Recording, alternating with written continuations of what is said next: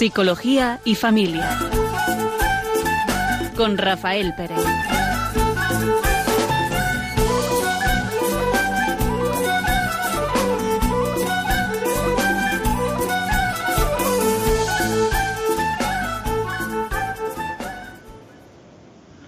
Buenas tardes.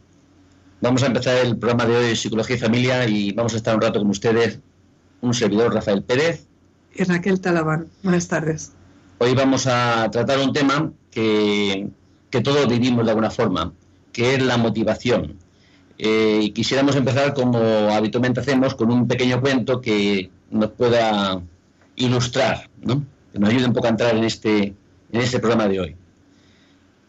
Dos niños llevaban toda la mañana patinando sobre un lago helado, cuando de pronto el hilo se rompió y uno de ellos cayó al agua.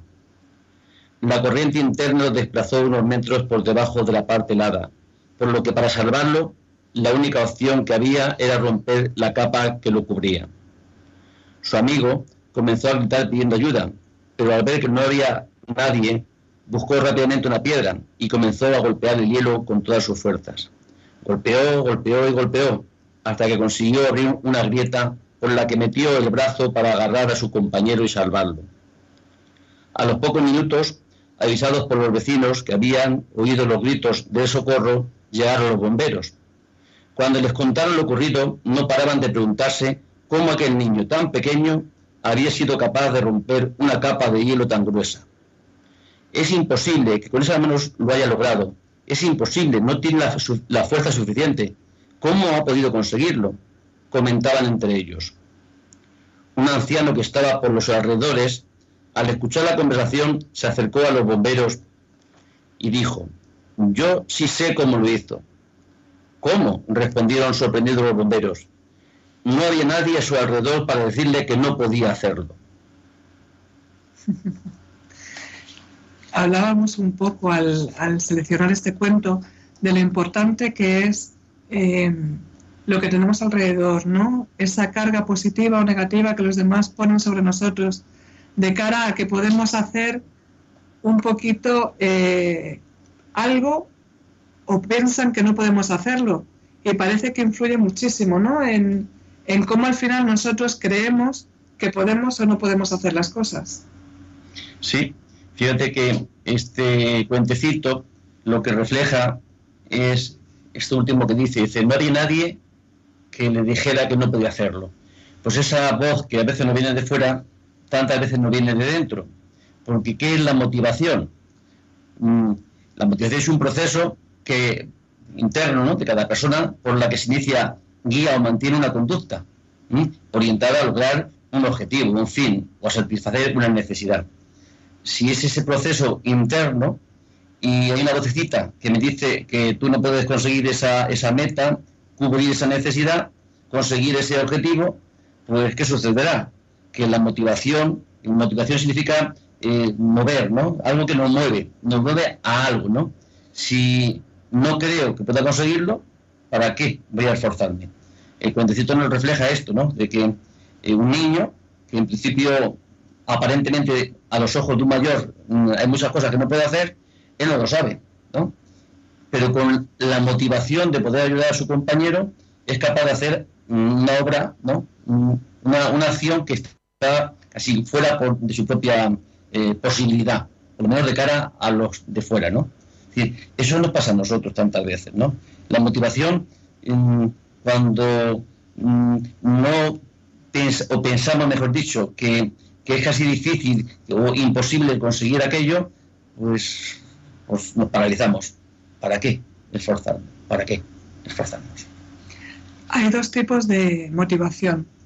Una, como bien decía Rafa, es interna o intrínseca y la otra es extrínseca o externa a nosotros.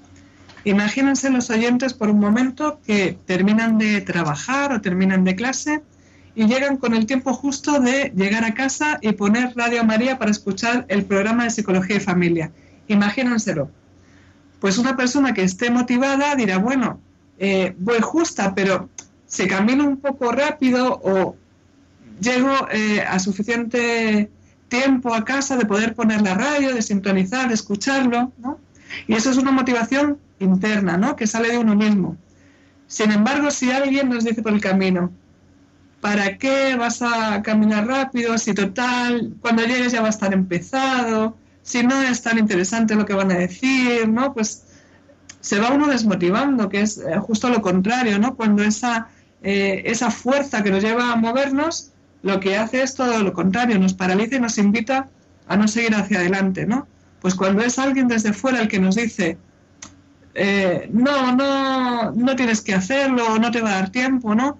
Nos dejamos influir y eso va cambiando la motivación interna. Tú podías salir con mucha ilusión y decir, qué bien que hoy es martes, que me va a dar tiempo llegar a casa y escuchar el programa, y sin embargo, por un agente externo, cambiamos esa motivación.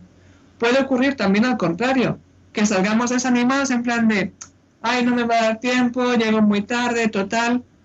Y a veces es tan sencillo el poder de la palabra, ¿no? Y el poder de la atención y de, y de la atención, de que una persona nos puede decir, oye, venga, ¿qué haces? Que va a empezar el, el programa de psicología y familia, sal corriendo por la radio y cuando pensábamos que no íbamos a ser capaces, de pronto algo cambia y lo vemos posible, algo que hasta hace un momento parecía que no iba a poder ocurrir. Tener motivación es reconocer en ese fin, en ese objetivo, un bien que necesitamos, ¿no? Y, un valor. Si no, ¿por qué o para qué vamos a, empezar una conducta si no veo esa necesidad, no veo ese bien que me pueda aportar, ¿no? decir, eso es, eso es una condición necesaria. Otra condición necesaria es sentirnos con los recursos suficientes como para poder conseguirlo. ¿Qué nos pasa, qué nos pasa tantas veces? Hay bienes, hay eh, objetivos claros, necesidades que cubrir, que son las físicas, ¿no? Eh, si yo tengo mucha sed, pero lo que estoy haciendo es muy interesante, es fácil que posponga el cubrir una necesidad por ese otro valor que en ese momento estoy viviendo, ¿no? Por esas acciones que estoy realizando, ¿no? Entonces pospongo una necesidad, un bien que es satisfacer la sed, por otro bien que es esa valoración que yo hago de, ese momento, ¿no?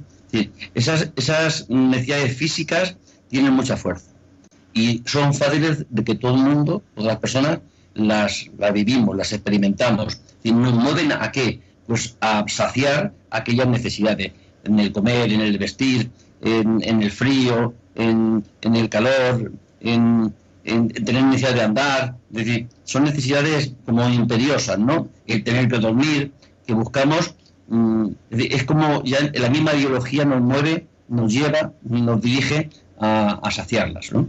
Esas son las quizás más fáciles, las más básicas, que hasta los propios animales pues tienen esta motivación de qué? De, que biológicamente buscar el equilibrio, ¿no? Si tengo sed, pues dejar de tenerla. Si tengo hambre, dejar de tenerlo. Es decir, mm, esa, no hace falta mucha eh, conciencia de ellas porque se nos presentan, se nos, nos, vamos, nos invaden, ¿no?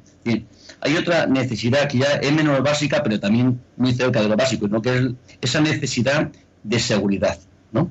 Eh, todos buscamos seguridad en la vida.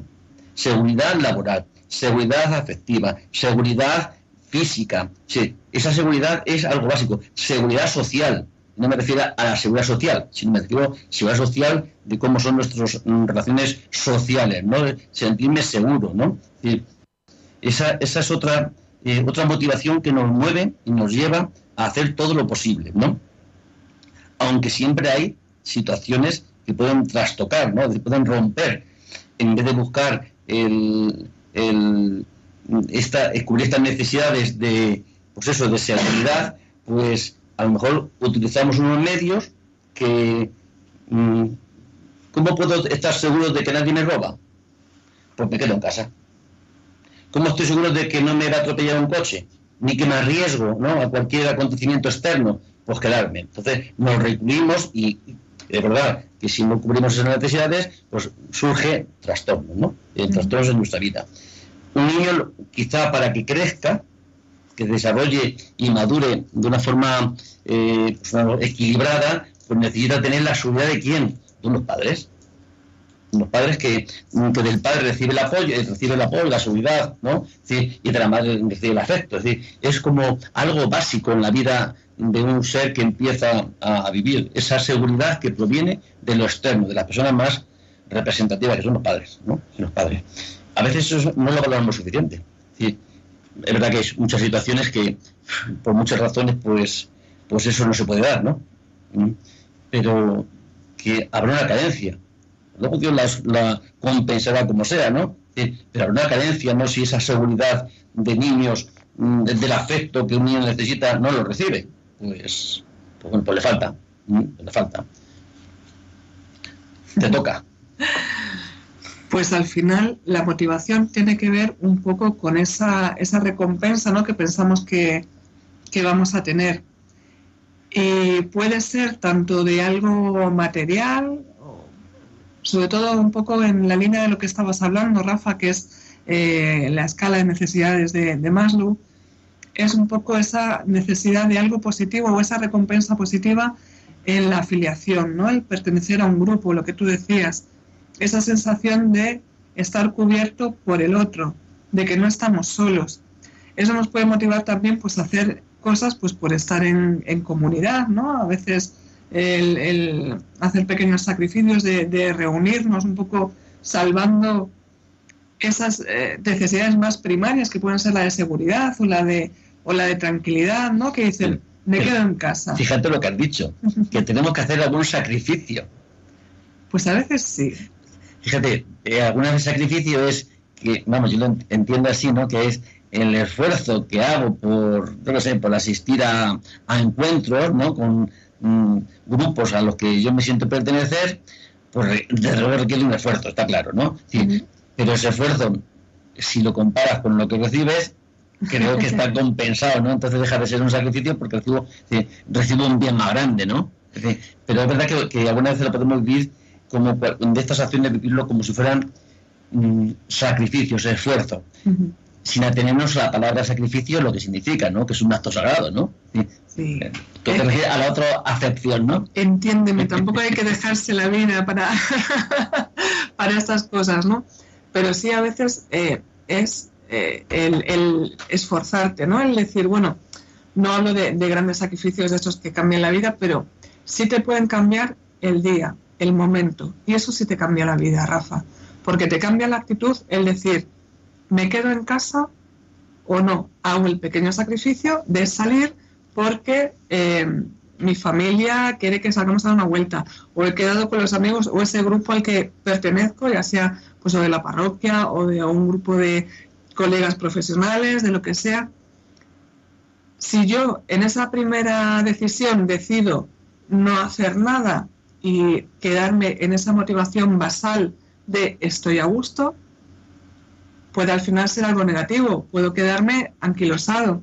Sin embargo, si doy ese paso, ¿no? ese salto, eh, puede cambiarme realmente el minuto y al final me cambia la vida. Fíjate que este, esta necesidad que pone Maslow de, de afiliación, de pertenencia, ¿no? Sentirnos pertenecientes a, ¿no? Creo también es muy básica esa, esa necesidad de no sentirnos, en el fondo no sentirnos solos. Y requiere, pues ese sacrificio del que tú hablas, pues yo le cambiaría la palabra por otra palabra, ¿no? Que creo que tiene más significado, aunque está mucho más usada, ¿no? Que es, todo, toda relación humana requiere un acto de amor. y, y amar significa buscar el bien del otro, ¿no? Y es verdad, buscar el bien del otro y a veces por encima del propio, ¿no? Y eso requiere pues quizás este, entre comillas, sacrificio, ¿no? Esta renuncia a aspectos nuestros, ¿no? Si yo quiero estar en un grupo y el grupo propone ir a no sé qué sitio y a mí no me agrada mucho, pues yo puedo sacrificar esto por seguir perteneciendo a este grupo y, renuncio a, otro gusto mío, ¿no? De que me apetecería más hacer otra cosa, ¿no? en el fondo, todo lo que sea mm, relacionado con el otro, hay un requisito imprescindible para que sea una relación pues, lo más plena posible, ¿no? Que haya esa capacidad de renuncia a, los propios gustos por el otro. Es en el fondo es amar. Y cualquier relación humana, ¿eh? Si no está ese componente, se volverá, tendrá sus dificultades, ¿no? Siempre las tendrá, porque somos débiles y, y siempre se presentará la dificultad, pero quizá con más fuerza, ¿no? Avanzando un poco en esta escala de la que hablamos, después de esa afiliación, de esa pertenencia al grupo, llegaría el reconocimiento, que es como un paso más, ¿no? Una vez que ya estoy en un grupo de iguales, en un grupo social, necesitamos eh, un cierto reconocimiento, que los demás vean nuestra valía, ya sea en lo profesional, ya sea como persona, ya sea de muchas maneras.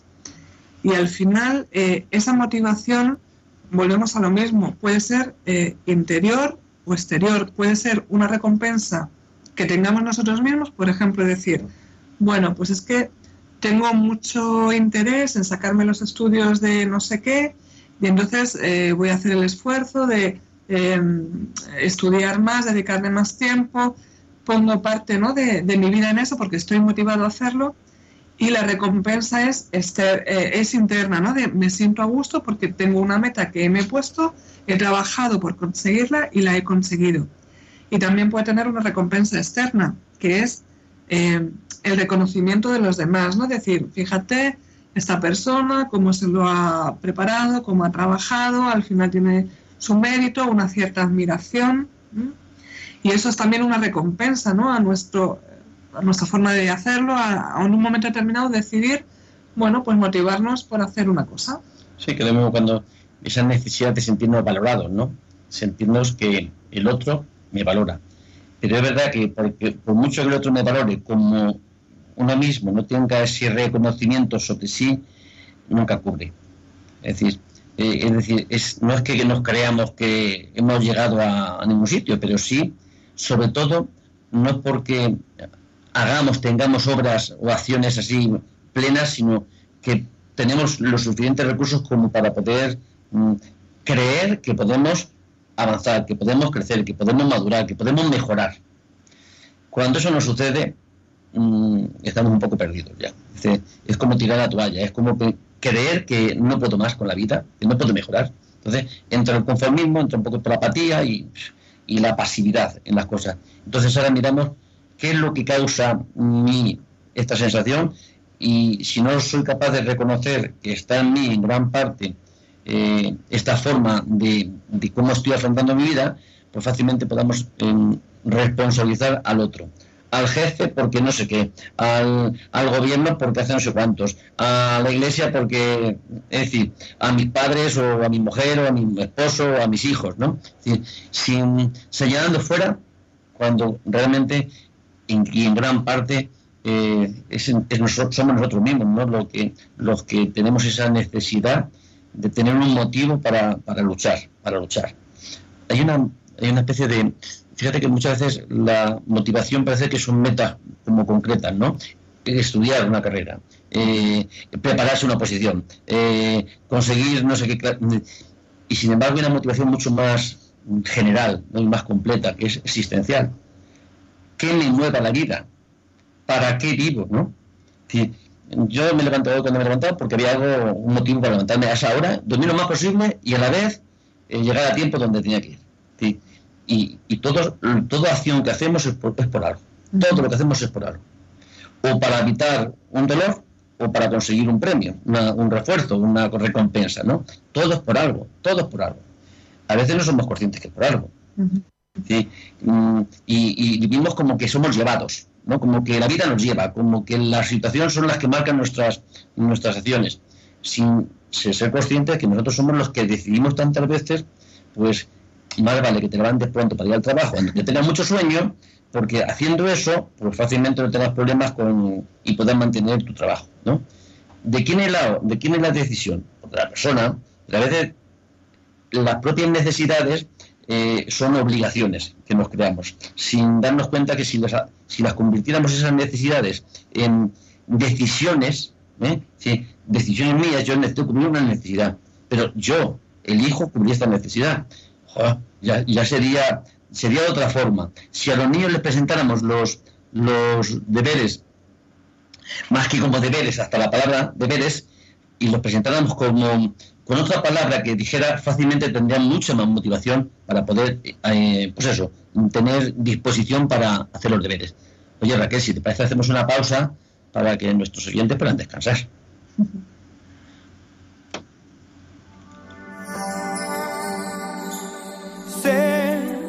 que hay en tus ojos con solo mirar. que estás cansado de andar y de andar camina girando siempre en un lugar. Sé que las ventanas se pueden abrir, cambiar el aire depende de ti, te ayudará Vale la pena una vez más saber que se puede, se pueda, quitarse los miedos, sacarlos afuera, pintarse la cara,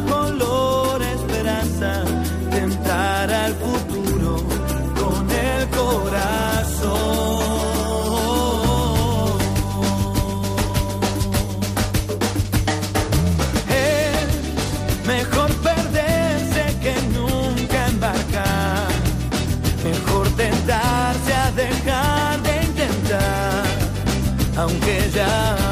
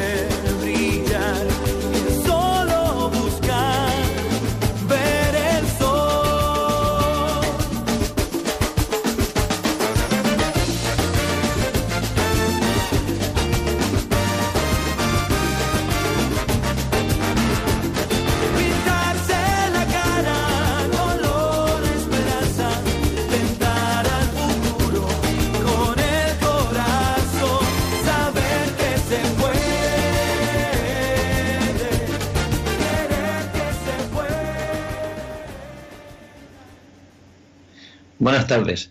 Si en Radio María están escuchando el programa Psicología y Familia, que estamos hablando sobre la motivación. Y aprovechando esta canción que acaban de escuchar, dice una de las estrofas, dice, saber que se puede, querer que se pueda, quitarse los miedos, sacarlos afuera, pintarse la cara color de esperanza, ¿no? Tentar el futuro con el corazón. un poco define, ¿verdad? Eso, como si... Eh, una de las cosas que tantas veces nos impide movernos, es decir, tener motivación para abordar cualquier problema, es esto, no quitarnos los miedos.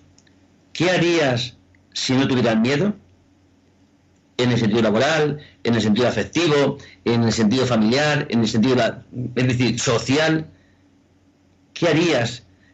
¿Cuántas cosas hacemos que por miedo sabiendo que son algo que nos provoca mm, algún dolor, algún mal, mm, continuamos con ellas.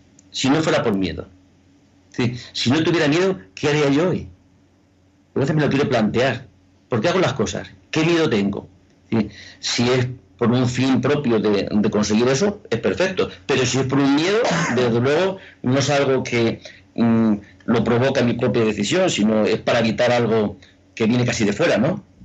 Pero vamos a, continuar el programa con otro cuentecito que creo que también nos va a ayudar mucho y encima es, bonito, ¿eh?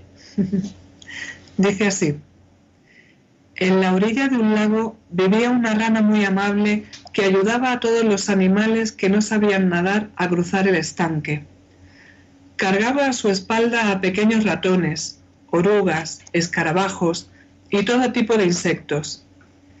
Pero cierto día, un escorpión que se había perdido le pidió que le ayudara a cruzar. Rana, necesito cruzar el lago, pero mi cuerpo no tiene la capacidad de nadar. ¿Podrías ayudarme? La rana, que conocía la fama de los escorpiones, sabía que no podía fiarse. ¿Que te lleve sobre mi espalda? De ninguna manera. No te conozco y en cualquier momento podrías clavarme tu aguijón y me matarías. Pero ¿cómo voy a picarte? Si lo hiciera, moriríamos los dos, pues yo no sé nadar. Aún así la rana no estaba del todo convencida. En realidad, el escorpión tenía razón. Si le picaba, él también se ahogaría en el agua.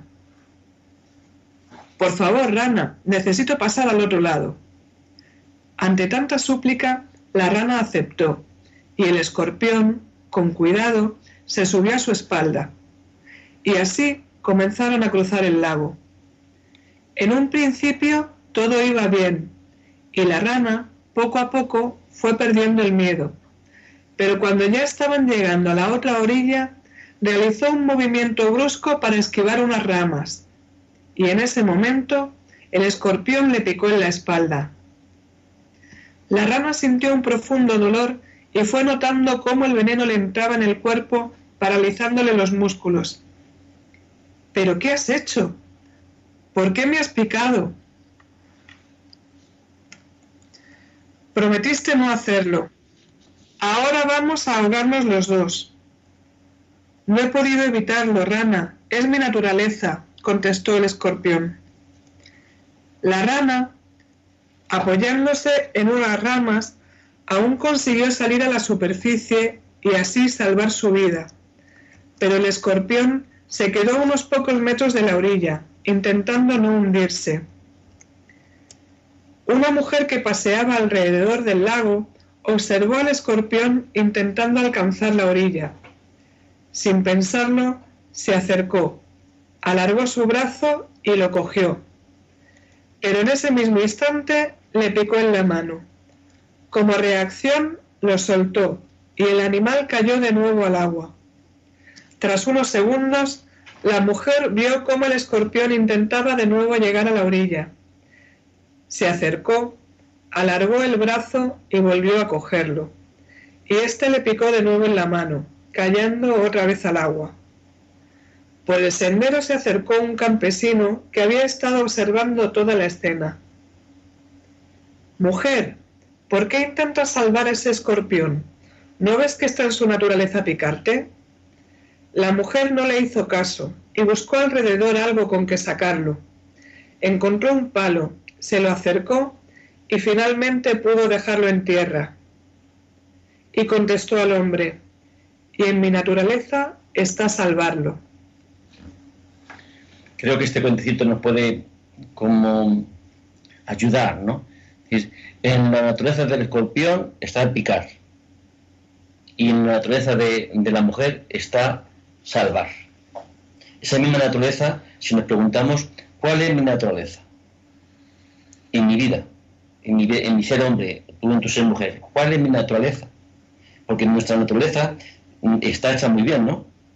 Aunque tiene este problema eh, en el sentido religioso, ¿no? De, de, estar heridos, ¿no? Porque todos tenemos esas debilidades, ¿no? Yo soy, yo soy egoísta, pues soy egoísta. Eh, soy un poco soberbio, un poco suficiente. Eh, eh, estoy de acuerdo, es decir, padecemos todas estas concupiscencias que nos llevan pues, a no actuar de cara a como Dios nos ha concebido, pero nuestra naturaleza, en el fondo, aparte de esta herida, ¿no? que la Iglesia nos, nos ayuda a entender, el cristianismo, que es el pecado original, ¿no?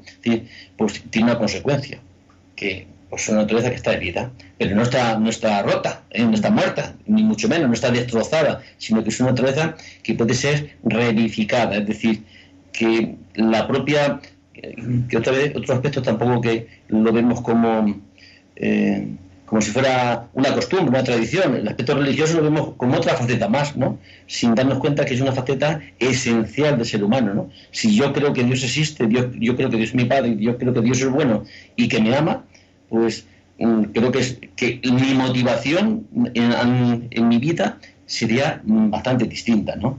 A la hora de interpretar las, los hechos de mi vida. La naturaleza del, del escorpión, picar. ¿Y nuestra naturaleza de ser personas, cuál es? ¿Cuál es? Pues es amar. Es amar. ¿sí? Y amar significa salvar. Es, es ser partícipes, colaboradores, eh, participar en, en, el bien, ¿no? Eh, como Dios nos ha concebido, ¿no? Que si es el sumo bien, pues es participar de esta naturaleza en lo que nos rodea, donde, a donde alcancemos, ¿no? Esa es realmente nuestra naturaleza. Cuando no la conseguimos, cuando estamos divididos, cuando esa naturaleza o estamos no la consideramos o estamos ajenos a ella, pues quedan esas superficialidades que hemos ido aprendiendo, hemos ido pues, ¿no? en nuestra vida, eh, por nuestra historia, y al final queda oculta, pero no, no, queda, no, queda, no desaparece, sino que queda oculta por otras muchas conductas, pensamientos. Esta frase que hace, que dice Gandhi, ¿no? sobre, eh, sobre los pensamientos, dice, cuida tus pensamientos porque se convertirán en tus palabras. nuestros pensamientos son esenciales.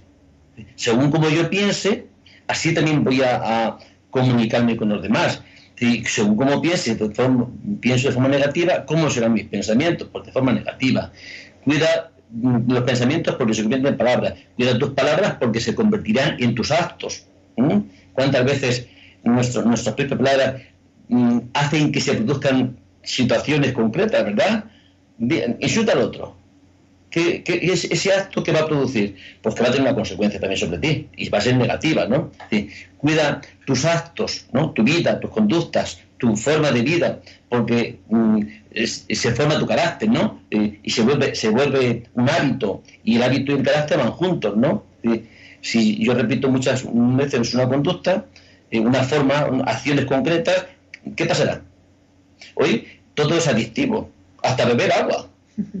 ¿sí? Lo, eh, hay, un, hay, un, trastorno por beber mucho agua, en el sentido de limpiar el cuerpo. No me acuerdo cómo se llama el trastorno, pero sí, beber agua, beber agua, beber agua. Sí, cualquier conducta que repitamos de, en demasía, eh, en exceso, produce un hábito. Y, de, y, cualquier hábito luego tiene su dificultad. Y luego, en el fondo, nuestros hábitos, que nuestros hábitos, nuestras conductas, nuestra forma de actuar en la vida, ¿qué produce nosotros? Pues nuestro destino, según cómo sean nuestros actos, según lo que vayamos haciendo, así marcaremos el destino.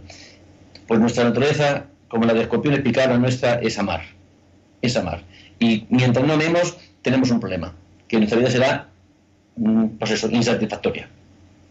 Fíjate, en, nuestra naturaleza está también el ser hijo de rey, ¿no? Y el ser hijo de, de Dios, que, que, ya en sí es maravilloso. Pero sin embargo, hay estudios que dicen que por cada palabra negativa hacen falta hasta 50 palabras positivas, ¿no? Porque parece que cuando nos dicen te quiero nos cuesta mucho creerlo. Sin embargo, cuando nos dicen eh, qué mal has hecho esto, enseguida nos venimos abajo, le damos un valor mucho más fuerte y vamos perdiendo un poco esa motivación interna a, mantener nuestra naturaleza, a ser felices, a, vivir en alegría, a vivir en comunión, ¿no? Y nos vamos viniendo abajo. ¿Qué, qué fuerza tienen esas palabras, ¿no? ¿Qué peso le damos esa etiqueta que nos vamos poniendo unos a otros a veces sin darnos cuenta y sin darle importancia? Y, qué peso tan grande puede haber detrás de todo esto, en un lado o el otro de la balanza. Eh, muchas veces la, la confianza se pierde con un acto, con una mentira, y no se recupera con una verdad se da tiempo para recuperar, que es mantenerse en la verdad, que mantenerse en la sinceridad y en, las, en, las, los problemas de pareja, en las familias, en los matrimonios, ¿no? Eh, si se produce la desconfianza, el recuperarla necesita pues, su tiempo. Es decir, mmm, que vivir en la verdad hace que la, armonía en la pareja pueda existir. Si no, con, un solo, con un, una sola mentira descubierta, pues queda mermada la, la confianza. Pero es que es motivar. Yo tengo ya siete nietos ¿no? Y dice, ellos tienen siempre motivación para jugar, siempre están motivados, es decir, tienen cualquier momento y están, eh, y podemos jugar ahora esto, a, sobre todo con este tema de los juegos de la Play, ¿no? Decir, no hace falta que nadie les, les invite, les motive, ¿no? Sino que sabe de ello.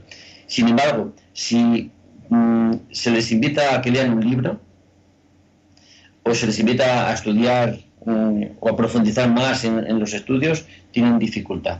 Es decir, a una cosa la llaman, la ven como un valor que jugar y a lo otro, que es estudiar, lo ven como, como, pues eso, como un esfuerzo, ¿no? Es decir, no ven que trae algo bueno. Y no solamente es verlo de forma racional, que se lo pueden explicar, porque te pueden, con esto puedes conseguir mm, eh, no sé qué cosa, puedes aprobar los exámenes, aprobar, sí, pero no, no, se, no se le ve claramente ¿no? el bien, porque el bien no es inmediato, el bien es eh, a largo plazo, ¿no? Sin embargo, el jugar es un bien que se disfruta al momento.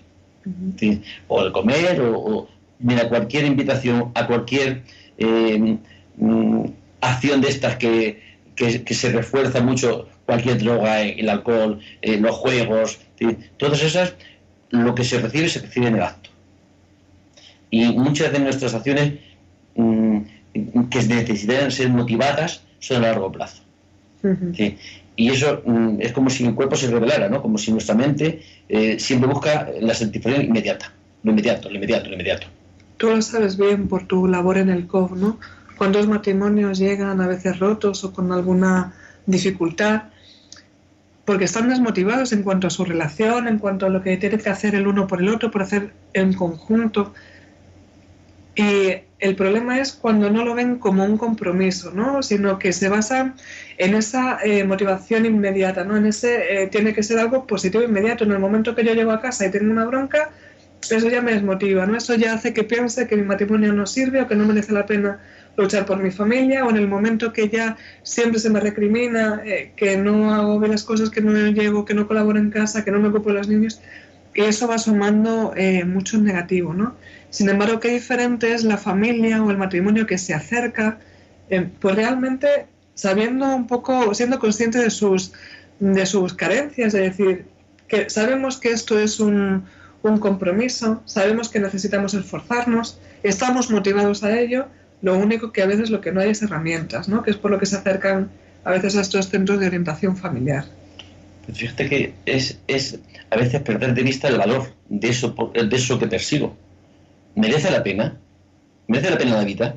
Pues si merece la pena la vida y vivir de forma plena, el esfuerzo para algo que merece la pena, se puede dar 5 euros por, eh, por comprar una moto que vale 1000, ¿verdad? Uno fácilmente da 5 euros.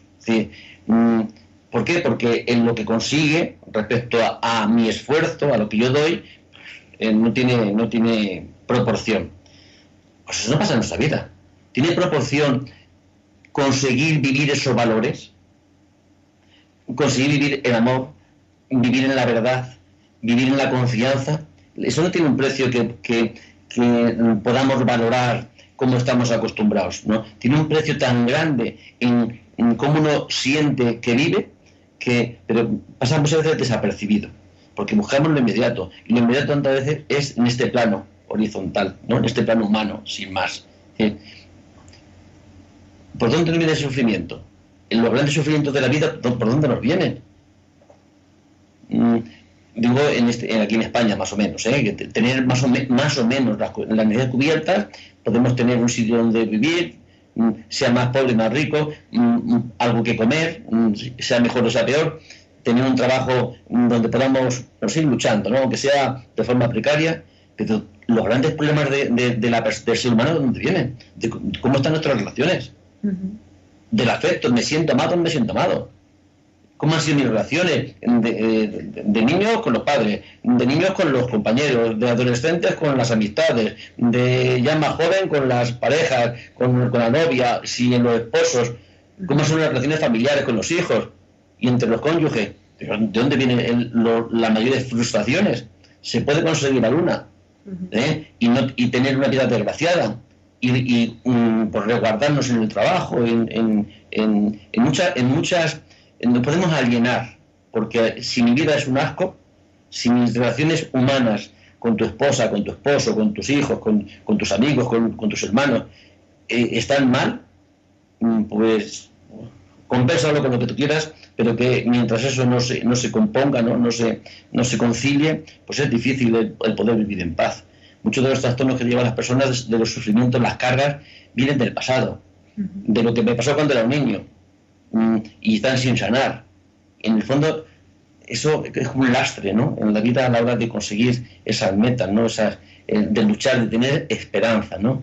Y, bueno, yo creo que, que, eso es verdad que nos quita motivación, porque conseguimos metas, conseguimos metas, pero no conseguimos aquello que buscamos en las metas. ¿Qué buscamos en las metas? Pues yo creo que el sentido de la vida, que le llamamos felicidad, pero una palabra un poco vaga que a veces no dice gran cosa. Mira, el otro día en el programa de Munilla en Sexto Continente, a cuenta de una consulta de un oyente, hablaban de, eso, ¿no? De que parece que ahora la meta es parecer feliz. Es más importante parecer feliz que serlo, ¿no? Tener la foto en Instagram, en Facebook, en eh, todo, que, que todo el mundo sepa lo feliz que soy, aunque realmente no lo sea, pero tengo que aparentarlo, ¿no? Y a veces esa meta que nos hemos puesto es ficticia, con lo cual todo lo que hacemos alrededor, todo lo que hacemos para conseguirla, es también ficticia. Si yo lo que me preocupo es demostrar que soy feliz en vez de en ser feliz, el camino lo voy a equivocar. Pues si quieres seguimos con esto que estás introduciendo después de la pausa. Thank you.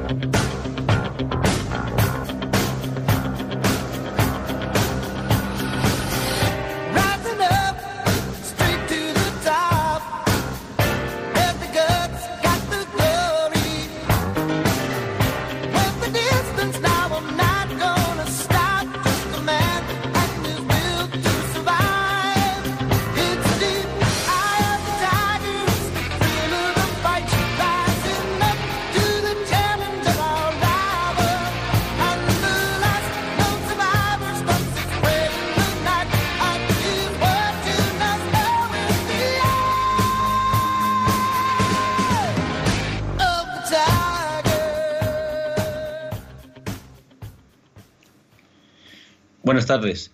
Están escuchando Radio María y estamos mm, hablando sobre la motivación.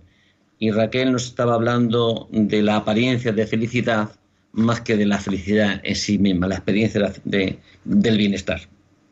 Efectivamente, Rafa. En Psicología y Familia, que es el programa que están escuchando los oyentes, eh, hablamos un poco de eso, ¿no? De, veníamos hablando a lo largo de la tarde de la motivación Y hablábamos un poco en el último momento, justo antes de poner esta canción que algunos oyentes habrán reconocido, pues de cómo a veces nos esforzamos tanto, tanto en aparentar ser felices que se nos olvida ser felices, ¿no? Se nos olvida eh, tener una meta real, con lo cual toda esa motivación, todo ese esfuerzo, todo lo que hacemos es agotador, porque al final no nos compensa cuando elegimos este camino.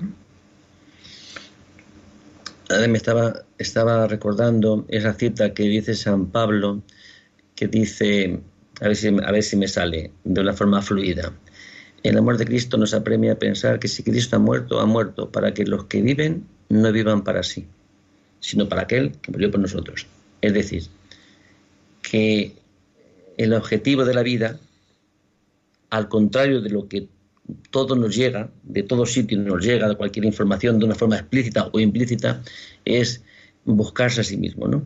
Buscar el bienestar, buscar el placer, buscar la comodidad, buscar el éxito, buscar todo, ¿no? Y esto que dice San Pablo es como eh, que eso es como una condena. Una condena que por mucho que consigamos, por mucho que busquemos, eh, vamos a estar igual. Es decir, porque no está ahí. Que, eh, es decir, que Dios ha muerto para que el hombre no viva para sí. es como una forma de, de, hablarnos, de advertirnos, ¿no? Que en el fondo, ¿qué está diciendo? Que nuestra forma de ser felices, para superar esa condena, para redimirnos, es tener la capacidad de poder salir de nosotros y siempre hacia afuera, ¿no? Amar al otro. Que es todo lo contrario de lo que nuestra, tantas veces nuestra biología, nuestra naturaleza, pues nos empuja, ¿no? Que es a buscarnos a nosotros mismos, a saciar nuestras necesidades, a buscar nuestro, nuestro confort. A veces no somos conscientes de ello. Y en el fondo, si estamos hechos imagen de Dios, algo nosotros creo que sea como una lucecita roja, ¿no? Que se enciende. Como estás viviendo no es, como estás viviendo no es. Habrás conseguido muchas cosas, pero no es eso lo que, lo que, lo que te da el sentido de la vida. Tendrás mucho, tendrás mucho éxito en tus relaciones, en tus negocios, pero en el fondo, ¿qué hay en el corazón? ¿Qué hay en el corazón? Lo único que lo puede llenar es la esencia de Dios, que Dios es amor, ¿no? Y no lo digo en un plan romántico, ¿no? porque ni mucho menos es ningún romanticismo, ¿no? sino es, es, gastar la vida, es gastar la vida por lo que merece la pena. Eh, ¿Ese gastar la vida mm, causa sufrimiento? Pues claro, porque sí, para mm, la libertad lleva consigo la renuncia. Si yo soy, mm, si Dios me, me ayuda a ser libre para amar, también me tiene que ayudar a poder renunciar. ¿A renunciar a qué? Pues para amar al otro hace falta que renuncie a algo que yo desearía, ¿no? Pero eso no desde la imposición, sino desde haber descubierto que la única forma de vivir plenamente, con sentido, eso que llaman felicidad, es que cada día el tiempo tenga un sentido. Y tiene sentido cuando está redimido, cuando podemos amar. Y creo que no hay otra cosa. Ya podemos hacer lo que tú quieras, pero que no vamos a morir. ¿Verdad? Y nos podemos morir, enfrentarnos al último trance en esta vida, que es la muerte, y nos podemos enfrentar con, esa disposición, esa confianza, ¿no? De que, aunque me haya confundido tantas veces y haya sido tantas veces mm, eh, un, un siervo inútil, pero en mi ánimo estaba el poder realizar aquello para lo que para lo que Dios me ha creado, ¿no? Que es amar. Fíjate, Rafa, de hecho, eh, esto de la motivación a veces es como un videojuego, ¿no? Con, varias pantallas y varios niveles. Eh, cuando estamos motivados por nosotros mismos, por un bien para nosotros, ¿no? Por ejemplo, estudiar, sacar una buena nota o esforzarnos en el trabajo o en la familia y tal, eh, eso tiene como un techo. Y, puede ser el máximo techo y, lo trabajamos muchísimo y nos esforzamos y, hacemos esa, nos motivamos, ¿no? y bueno, conseguimos lo que sea. Pero cuando la motivación es por conseguir el bien, no tanto para nosotros, sino para otra persona, parece que incluso cuando ya hemos llegado al límite, todavía podemos esforzarnos un poquito más. Todavía podemos dar más de nosotros uniéndonos a esa otra persona, a ese ser social, que, a ese hermano que tenemos al lado. Yo cuando era joven, tantos años, que estaba enamorado de mujer y ay, qué alegría cuando nos casamos, ¿sabes? Vivir juntos, tener relaciones, qué bien cuando tuvimos a nuestro hijo. Eso de ir con el carrito, me acuerdo que iba, iba aquí a la iglesia de San Esteban en Fuenlabrada con el carrito, me parecía que todo el mundo me tenía que estar mirando, ¿no? Es esa, esa, ese ideal, para mí ese era un ideal, ¿no? ir con otros que había más gente, ¿no? Con los carritos. A mí eso llevar el carrito. Y yo ser el padre, yo digo, la gente no sé cómo no me, no me saluda y me dan enhorabuena, ¿no? después me compré un coche y digo, qué bonito que con un coche. Mm, después eh, hicimos una casa y cambiamos de piso y más grande, qué bien todo ello. Y después hasta me compré una, una casa en, un campo, en el, en el, campo, ¿no? Es decir, detrás de cada meta había perseguir la felicidad, pero no estaba en ningún sitio. No es que estuviera mal casarse, ni tener un hijo, ni todo eso, no, no estaba mal, pero no estaba ahí, no estaba ahí. Detrás de aquello, una vez conseguir esa meta, pues estaba igual que estaba antes, ¿no? Es decir, porque la, la, lo que nos mueve, la motivación más profunda en, en nuestro ser, no están en las cosas, en esas clases de metas. No porque esas no estén dentro de, mm, del cometido, ¿no? Para ser feliz, fundar una familia todo esto. No, claro que sí, que que es así. Pero sobre todo es cómo vives cada día. Cómo vives como esposo, cómo vives como padre, cómo vives como, como compañero de tus compañeros de trabajo, como vecino. Es decir, es, ahí donde está la gracia. ¿Qué haces con cada instante de tu vida? Porque la vida se, nos vemos en este espacio, ¿no? En el espacio y en el tiempo. Y entonces, ¿la vida dónde se da? Pues en el dónde estás físicamente y en, cada instante, ¿no? en el tiempo que, estás haciendo. Podemos dedicar nuestro tiempo, si amamos en el tiempo, y en el espacio, pues si mi tiempo y mi espacio lo dedico nada más que a trabajar, a trabajar, a trabajar, pues yo creo que alguien se queda sin mi tiempo, sin mi espacio, ¿no? Que serán mis hijos, mi mujer. Y eso a veces no somos conscientes, sacrificamos la familia, los hijos, las relaciones, por conseguir a lo mejor un estatus en el trabajo, una, una categoría, que, luego dice, es que es necesario, si a veces es necesario, parece que, es como si la misma vida, tal como la hemos fundamentado, fuera un impedimento ¿no? para, conciliar la vida familiar de esposos con la vida laboral en estos tiempos. ¿no? No tiene que ser un impedimento, sino que tenemos que necesidad de tener este discernimiento que nos viene también del cielo para saber qué es lo que podemos hacer, a qué tenemos que renunciar, que es un, puede ser un bien, que es un, puesto de trabajo mucho más importante si tengo que renunciar por mantener mm, siendo padre y siendo esposo. ¿Mm? Yo creo que todo, toda nuestra vida es elegir, elegir y elegir. Y elegir y renunciar. Otro error que también cometemos en este sentido, Rafa, es cuando hacemos nuestras las metas de los demás, ¿no? Eh, cuando dices, bueno, pues, ¿qué tengo que hacer? Me tengo que casar, ¿no? Y después, ¿qué toca?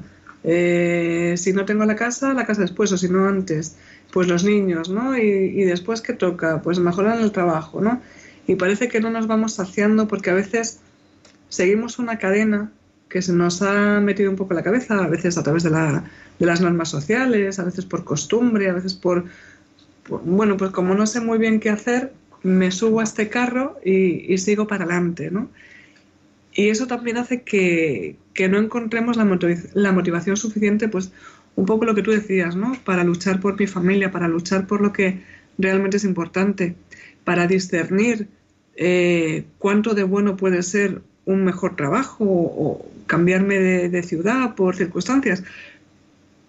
Pero si eso va a suponer eh, que tenga que vender eh, el plato de, lentejas o la primogenitura, ¿no? De, mi familia, de, pues hay que, hay que pensar, ¿no? Si realmente eso me va a llevar a algún sitio o no. Menos mal que luego llega a nuestra realidad que si antes no morimos, llegará la enfermedad. Y si tenemos más suerte, llegará la vejez. Y ya sin suerte, y si no suerte, llegará la muerte, ¿no? Entonces, son realidades a las que nos tenemos que enfrentar y creo que al final tendremos esa oportunidad, ¿no? En nuestra vida Mm, a lo mejor no, si no lo hemos tenido a los 40 o a los 50 o a los 60, las tendremos a los 90, ¿no? Cuando demos el último paso. Pero que tenemos que pasar por esas realidades que nos va a hacer ver, ¿no? Valorar cómo está nuestra vida. Seguro, seguro. Incluso nos podemos engañar también esas realidades, pero, pero no porque las realidades las podemos eh, echar fuera, ¿no? Sino Mm, creo que vamos a tendremos la ocasión ¿no? de darnos cuenta y, en la medida que la vida nos ofrezca poder rectificar aquello, ¿no? Aquello que, no sé, por lo menos recapacitar, ¿no? Yo creo que muchas veces, por muchos errores que hayamos podido cometer, mm, creo que tenemos, tendremos la ocasión ¿no? de poder darnos cuenta, ¿no? Y a veces a lo mejor no podemos cambiar porque el pasado no se puede cambiar, pero sí podemos cambiar el presente. Y cambiando el presente cambiamos el futuro. Y el futuro es cómo me desenvuelvo a partir de ahora, ¿no? No estamos condenados. No estamos condenados. Porque ya esa condena ha sido liberada. Pues no se me ocurre una mejor motivación, Rafa, la verdad, que saber eso. Bueno, pues, pues yo creo que nos ha llegado ya la hora Así que buenas tardes, ha sido un gusto estar con ustedes oyentes y, nada, a seguir trabajando y creciendo y madurando, ¿no? Y sabiendo motivados para el bien que Dios ha provisto que hagamos. Provisto o previsto. Previsto. Pues esperamos que hayan pasado un buen rato esta tarde con nosotros y les dejamos que seguimos celebrando el 20 aniversario de Radio María. Muchas gracias por estar con nosotros. Buenas tardes.